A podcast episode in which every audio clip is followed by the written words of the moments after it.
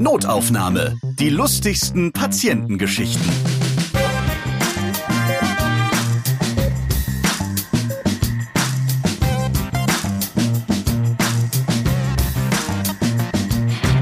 Moinsen! Ich freue mich, dass ihr bei diesem Podcast dabei seid. Hier erzählen Ärzte und Mitarbeiterinnen im Gesundheitswesen von ihren lustigen Begegnungen mit ihren Patienten.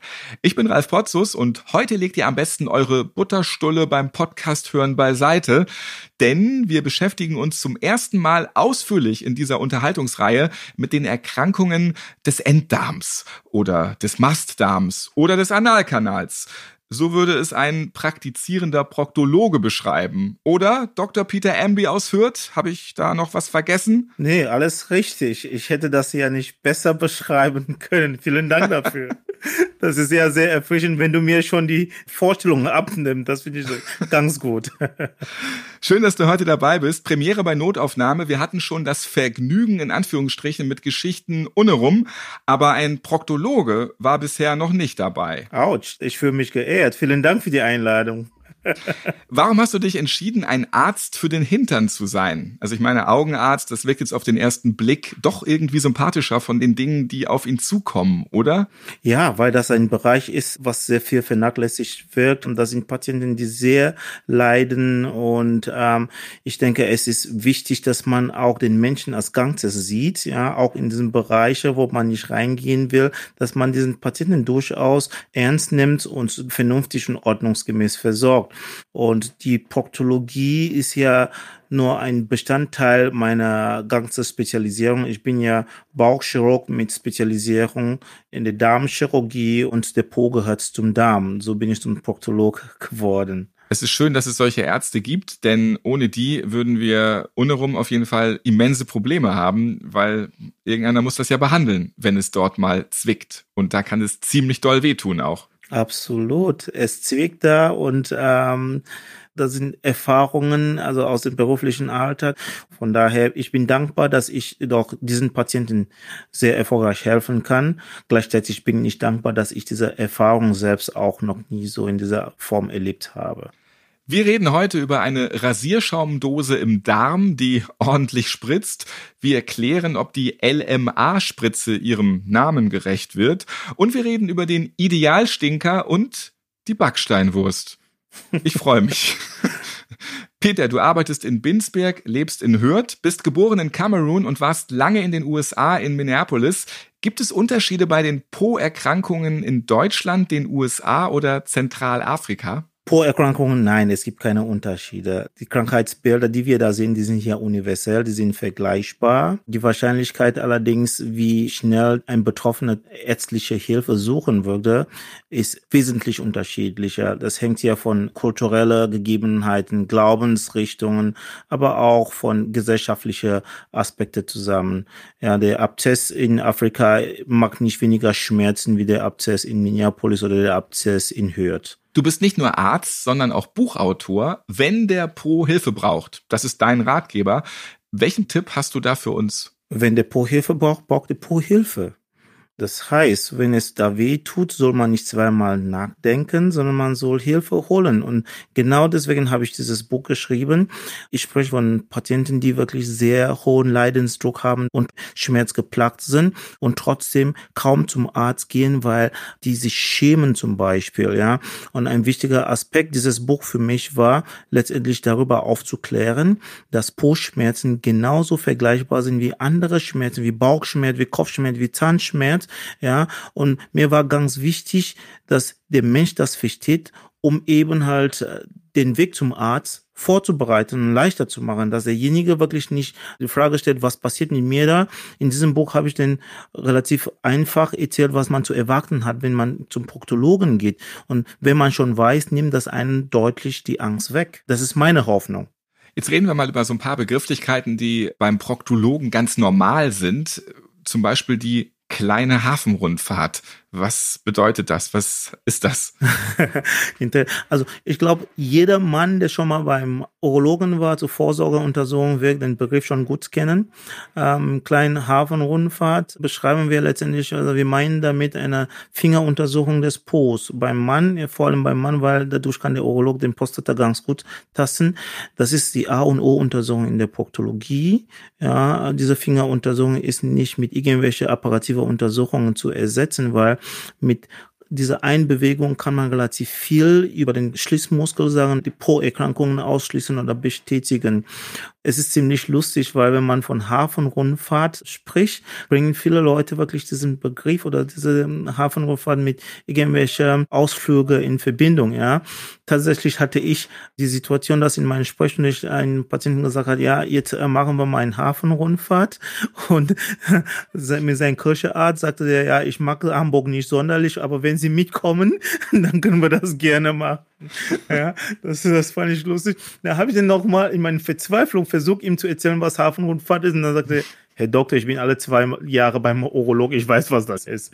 Ja, und daher, ich finde es immer schön, das ist immer so willkommen, wenn ein Patient eine proktologische Untersuchung mit so viel Humor entgegen, entgegenkommt. Das ist schon sehr erfrischend in der Praxis.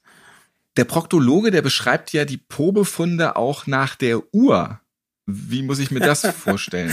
ja, das ist, das ist eine Sache, die ja. Äh, kann ich überhaupt auch Po-Befund sagen? Ja. das, das ist, man kann, ja, okay. man kann Po-Befund sagen, aber man lernt ja relativ schnell ähm, als Kind eine Uhr abzulesen. Das heißt, das ist so ein Tool, mit dem man ganz einheitlich kommunizieren kann und seine Befunde nachvollziehbar für andere machen kann. Wobei das ist in deutschsprachigen Ländern gängig als in angloamerikanischen Ländern. Ein typisches Beispiel ist die Angabe von Hämorrhoiden. Wir sehen die meisten Hämorrhoiden zwischen drei und fünf Uhr. Zwischen ich hätte sie jetzt bei fünf vor zwölf verortet. Aber, ja, fünf, ja. vor zwölf ähm, ist, ist ja so, aber das wird kein Proktolog das verstehen. Die werden tatsächlich dann wirklich auf die Uhr gucken. Ja, und wir brauchen das letztendlich, damit die Kollegen, wenn ich zum Beispiel einen Patienten untersuche und er hat wieder Beschwerden und ich bin nicht da und er kommt wieder in die Sprechstunde, dass derjenige, der mich vertritt, einen Anhalt dafür hat, wo ich was gefunden habe. Tatsächlich kann es äh, durchaus Probleme geben, wenn man kommuniziert und derjenige, der da involviert ist, noch nicht verstanden hat, worum es geht. Bei der Proktologie untersuche ich mit beiden Händen, ja, und dann muss ich dann meine Befunde diktieren, damit mein Assistent das äh, notieren kann. wenn der Patient da liegt und ich sage, da ist ein Befund bei drei Uhr oder bei elf Uhr, kann doch schon halt zur Verwirrung führen. In einem von meinen Sprechstunden hatte ich einen Patient mit Hämorrhoiden, da habe ich dann äh, diktiert bei einem jungen Kollegin, die gerade dabei frisch war. Ich habe gesagt, da ist ein Befund um, bei 11 Uhr. Da guckte mich der Patient entsetzt und sagte, nee, ich schaffe es nicht, um 11 Uhr hier zu sein. Und gleichzeitig guckte mir mal die Assistentin und sagt, nee, wir haben Viertel nach drei. Ja, das heißt, mhm. das ist schon lustig, wenn die Leute nicht wissen, worum es geht. Wobei ganz einfach, wir benutzen diese Uhrzeigersinn, um eben festzumachen, wo was ist, weil das einfach reproduzierbar ist. Wir sind noch bei den proktologischen Begriffen und es gibt da auch die LMA-Spritze. Bedeutet das jetzt das, was ich befürchte? Ähm, ja, tatsächlich. Ähm, also ich weiß ja nicht, was du befürchtest, aber LMA bedeutet leck mich am Arsch. ja, das ist ja bei vielen Patienten, die Angst vor einer Untersuchung im wachen Zustand ähm, haben, kann man ja eine gewisse Betäubungsmittel spritzen, wo dem Mensch quasi das Bewusstsein ein bisschen eingetrübt wird, aber der Mensch fällt nicht komplett in Koma. Dann kann man die Untersuchung machen, ohne dass dieser Patient diese Schmerzen hat oder dass es, diese Angst vor dieser Untersuchung wird dadurch weggenommen. Allerdings, wenn der Mensch wach wirkt, ist er ein klein bisschen benommen. Ja, das ist so, ähm, ich habe mein LMA-Spritze mal gekriegt im Rahmen meiner Darmspiegelung, weil ich ja nicht dabei voll online sein wollte. Und dann weiß ich, wie man sich danach fühlt. Man fühlt sich einfach so als hätte man einen Kampf mit Klitschko gehabt. Ne? Deswegen eine LMA-Spritze ist schon ein wichtiger Bestandteil unserer alltäglichen Brot in der Klinik und ich bin dankbar, dass diese Spritze da gibt, damit wir den ein oder anderen Angstpatienten doch äh, vernünftig untersuchen können. Du hast mal gesagt, der Po entscheidet, ob Luft oder Hartes herauskommt. Jetzt sind wir schon beim Eingemachten. Ne? Jetzt geht's um die Wurst quasi. Ja, jetzt geht's um den Wurst. Ja, ähm, tatsächlich ist es so, dass der Po innerhalb von Bruchteil von Sekunden entscheidet, ob das, was sich auf dem Weg nach draußen gemacht hat, weich, fest oder Luft ist. Ja, das ist ganz wichtig. Sonst würden wir jedes Mal nur pupsen oder was weiß ich, bei jeder Pups, was denn kommt, wo wir denn um die Ecke gehen, dann würden wir alle aufs Spot laufen würden, ja. Das Ganze ist dadurch gegeben, ist nur möglich, weil das Po ein hochsensibles Organ ist. Aber ich hatte eigentlich immer gedacht, nicht der Po entscheidet das, sondern ich entscheide das. ähm, ja. Gibt es da schon noch Unterschiede? Ist der Po der heimliche Herrscher der Entscheidung? Das ist ein, ähm, viele Leute würden gerne ja Herrscher sein. Ähm, aber das ist so eine geteilte Entscheidung. Da ist der Po doch schon sehr ähm, kooperativ. Ja, der Po will nicht selbst entscheiden. Der, der Mensch, der das betrifft, entscheidet auch mit zum Teil. Wir haben ja zwei Arten der Kontinenz. Wir haben diese wirkliche Kontinenz, die wir selbst steuern können. Und wir haben die nicht wirkliche Kontinenz, die wir nicht steuern können. Und dafür gibt es ja zwei Schließmuskeln. Es gibt die wirkliche Schließmuskel und der unwirkliche Schließmuskel. Wirkel heißt, wir können das ja kontrollieren. Deswegen kann der Mensch nicht immer selbst kontrollieren. Aber am Ende des Tages, ja, so wie in einem Flugzeug, Co-Pilot, Pilot, muss letztendlich die Entscheidung treffen, was gemacht wird. Und der Mensch, der noch gute Kontinenzfunktion hat, kann am Ende kontrollieren, wann was rauskommt. Dann reden wir doch jetzt mal über die Unterschiede bei der Sitzung im gekachelten Bereich. Es gibt den Idealstinker und die Backsteinwurst. Wie kommt jeweils was zustande? Welchen Einfluss hat man da drauf? Ja, die Frage ist, wie ist häufig bei dir? Was hast du denn? Backsteinwurst oder wohlformierte Wurst? Also ich sag mal so, ich laufe nicht so oft rot an, wenn ich auf der Toilette sitze. Also ja, dann magst du scheinbar alles richtig. Es gibt tatsächlich eine Klassifikation der Wurstform, ja, das geht von wirklich wohlgeformter Wurst bis wirklich diese Backsteinwursten. Das hätte man dann wirklich Konkurrenz oder irgendwelche Wettkampf mit irgendwelchen Ziegen gehabt, ja. Ähm, wichtig ist, dass ja jeder Mensch kackt, ja, also Stuhl zu machen liegt in menschlicher Natur. Jeder Mensch, der isst, muss irgendwann mal auf Toilette gehen. Das müssen wir schon festhalten. Das Produkt, was rauskommt, hängt von der Zusammensetzung von dem, was man gegessen hat. Das heißt, derjenige, der viel ballaststoffreich, der viel faserreich ist und auch viel trinkt, also das, was wir unter gesunder Ernährung verbuchen dürfen, der produziert ein optimales Würstchen, was dann wirklich halt geschmeidig einfach abgeht. Meistens auch so gebunden, dass keine Bruchteile da entstehen. Und wenn man mit dem Papier äh, rübergeht, hat man das Gefühl, man kann wieder zur Seite legen und beim nächsten Mal nochmal benutzen. Das ist das Optimale. Das treffen aber nicht so viele Leute. Dann gibt's die andere ganz andere Extrem. Da sind die Leute, die dann wirklich diese Brockischen produzieren, die dann wirklich halt qualvoll auf der Po sitzen und dann so pressen, als würden sie 200 Kilo bei Fitnessstudio hochstemmen. Da sind meistens Patienten, die durchaus eine Funktionsstörung haben können, aber auch Leute, die dann sich in Einführungsstrichen etwas ungesünder ernähren. Das heißt, wenig Ballaststoff, die bewegen sich weniger, die essen dann wirklich halt meistens so trockene Sachen, trinken wenig und so weiter und so fort. dann gibt's eine andere Subgruppe von Menschen, die dann immer meinen, die Leistung des Po's auf höchstem Niveau zu beanspruchen. Das sind Leute, die dann wirklich dieses Stuhldrang verspüren, das aber herauszögern. Und das führt dazu, dass der Inhalt bleibt länger im Darm hängen und der Dickdarm hat eine große Funktion, Flüssigkeit aus dem Darminhalt zu entziehen, damit der Wurst letztendlich trockener wird. Und auch, da sind die Patienten, die dann richtig viel pressen müssen. Ja, das heißt, das eine, das können wir regeln, indem wir wirklich halt auf unsere Ernährung achten, aber auch unsere Stuhldrang nicht immer wirklich herauszögern wenn es soweit ist, dann muss es eben sein. Wir haben im Vorgespräch ja auch schon darüber geredet, Du bist natürlich auch der klassische Arzt, der permanent damit konfrontiert wird, was Menschen sich immer so hinten in die Öffnung reinschieben. Und wir haben festgestellt, damit könnten wir äh, fünf Notaufnahmefolgen voll machen. Das wollen wir aber auch nicht immer thematisieren, aber ich weiß, es interessiert eben auch viele Hörer. Dann reden wir jetzt mal darüber. Was hast du schon alles erlebt? Was hast du schon so alles aus den Po-Öffnungen wieder rausgekratzt und rausgeholt?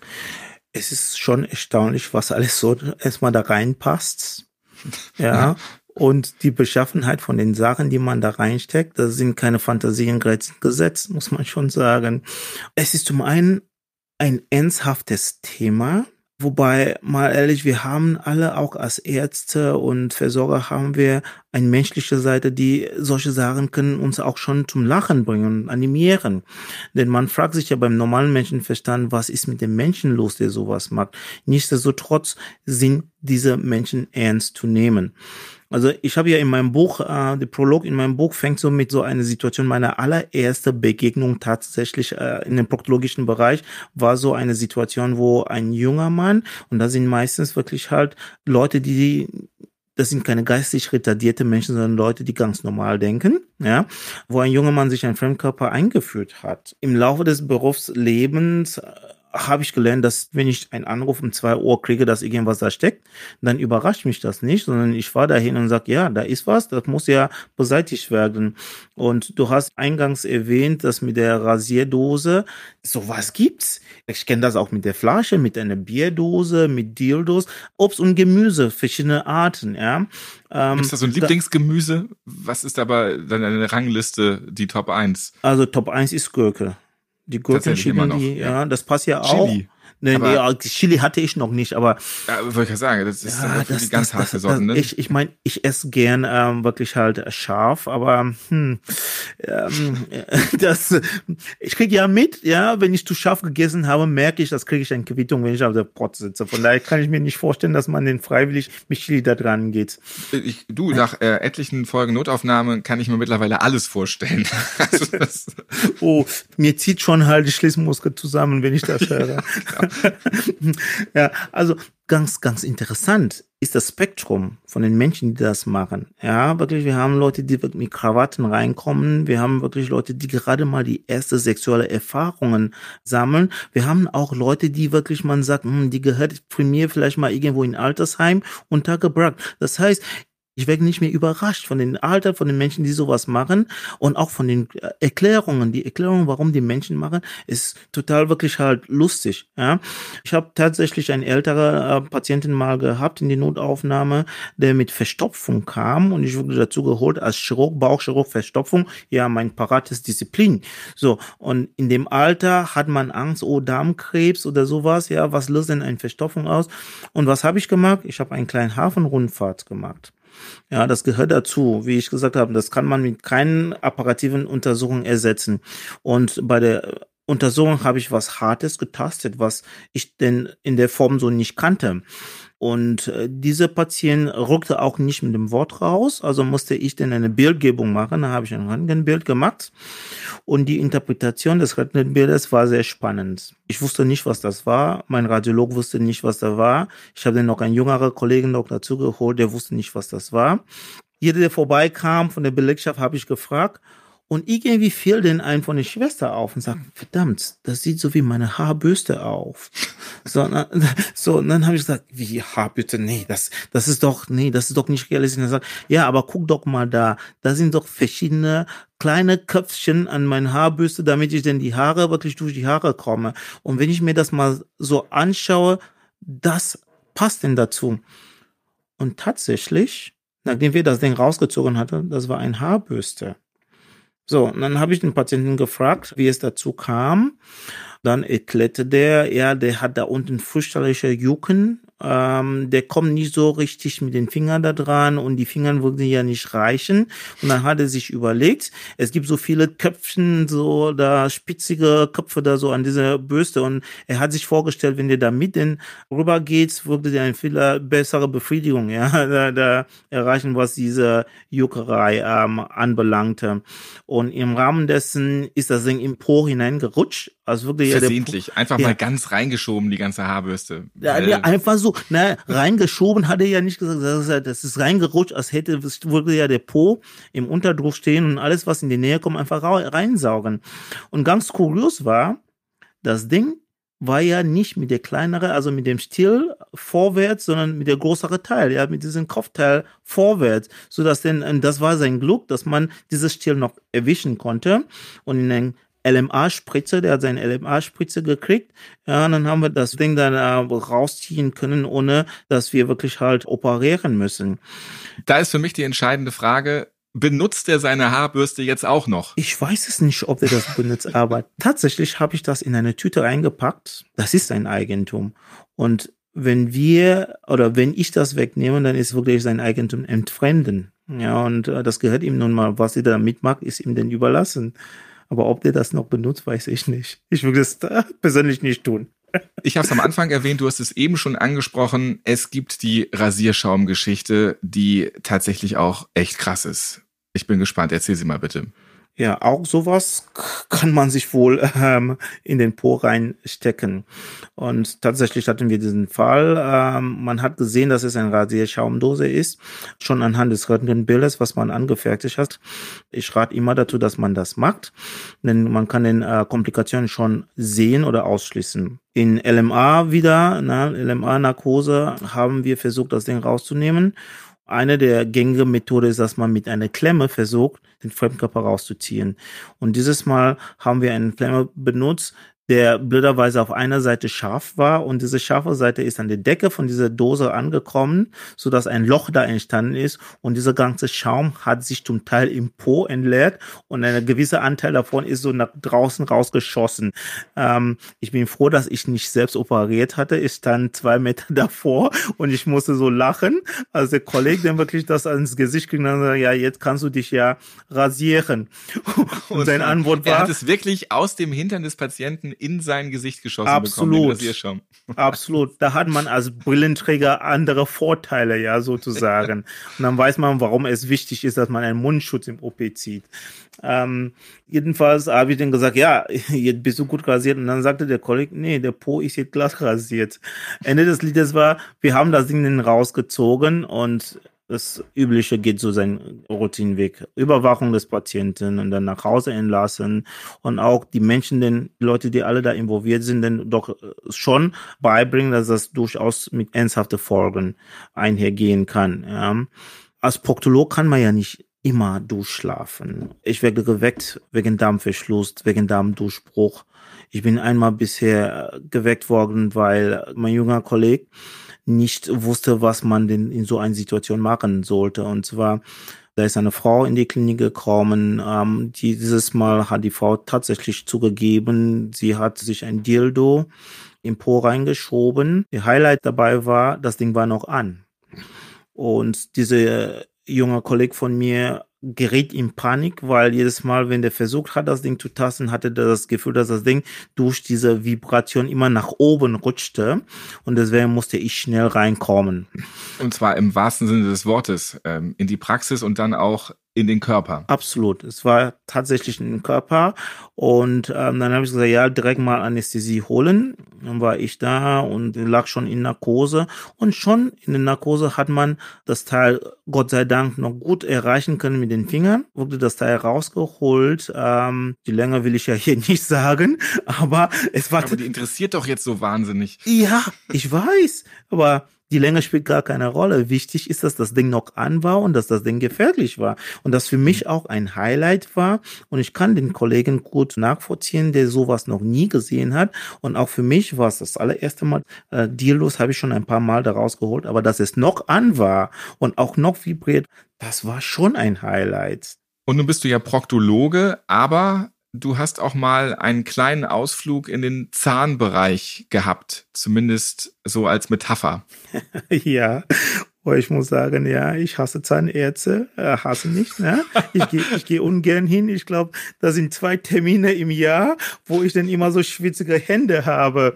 Ja, weil das ist ja sehr schmerzhaft für mich, wenn ich immer da bin. Umso einprägsam war ein Gespräch, was ich mit einem Patienten hatte. Der Patient kam mit einem Abzess im Po, Perianalabzess. Tatsächlich ließ sich dieser Mann nicht in Sitzen äh, oder in Liegen untersuchen. Ja, der wollte nur hin und her laufen. Und ich habe den kurz mal im Stehen tatsächlich geguckt. Das ist so eine Sache. Äh, wenn die groß genug ist, dann guckt man hin und man weiß, was das ist.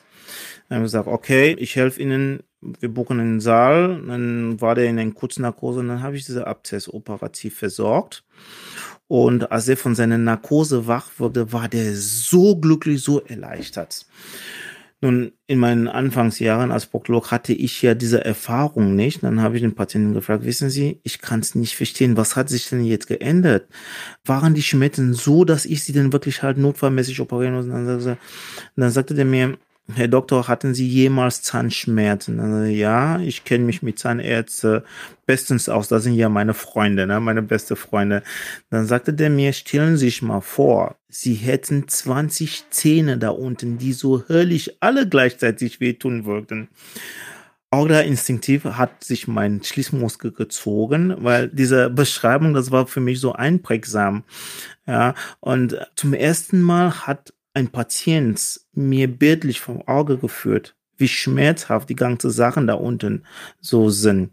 Und das hat für mich hohe Bedeutung als Therapeut, wie ich diese Patienten begegne. Weil jedes Mal, wenn ich einen Patienten sehe, der proktologische Probleme hat, denke ich an 20 Zähne da unten, die gleichzeitig wehtun. Da merke ich, dass, okay, dieser Mensch braucht wirklich Hilfe. Gleichzeitig wirft diese Beschreibung viele Fragen auf. Warum geht ein Mensch, der solche Schmerzen empfindet, nicht rechtzeitig zum Arzt? Ja, und das bringt mich zum Punkt, das ist eine, für mich eine Lebensaufgabe, die ich mir jetzt aufgenommen habe. Und deswegen habe ich ja wirklich halt dieses Buch geschrieben, um eben solche Sachen anzusprechen, dass der Mensch Hilfe holen soll, wenn der diese Hilfe braucht. Sagt der Po-Arzt zum Abschluss. Es ist eben wichtig, dass man eben auch untenrum am Hintern alles gleich sehr ernst nimmt. Vielen Dank, Dr. Peter Amby, Proktologe. Diese Podcast-Folge ging niemanden am Arsch vorbei. Dafür war sie viel zu interessant. Dankeschön dafür. Ja, vielen Dank für die Einladung. Ich freue mich. Lest gerne mal in seinem Buch nach, wenn der Po Hilfe braucht. So heißt es. Notaufnahme könnt ihr auf allen Podcast-Plattformen hören, zum Beispiel auch bei Apple Podcast, bei Early Audio oder bei Amazon Music. Ich bin Ralf Potzus und ich freue mich, wenn ihr diesen Podcast abonniert und weiterempfehlt, liked und auch natürlich wieder hört. Bis zum nächsten Mal. Notaufnahme. Die lustigsten Patientengeschichten. Ihr seid Ärztin, Arzt oder Arzthelfer, ihr arbeitet im Gesundheitswesen, ihr habt auch unterhaltsame Geschichten mit Patienten erlebt? Dann schreibt uns gerne an notaufnahme.podever.de. Und nächstes Mal hört ihr. Ich hatte einen Einsatz auf der Entbindungsstation. Ich hatte Spätdienst. Wir haben Abendbrot verteilt. Die, die gute Dame hatte in den frühen Morgenstunden entbunden.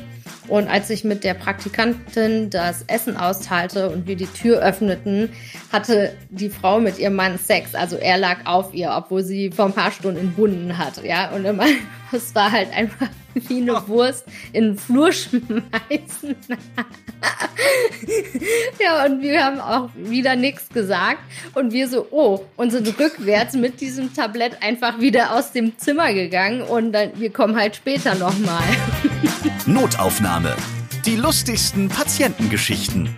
Eine Produktion von Pot Ever.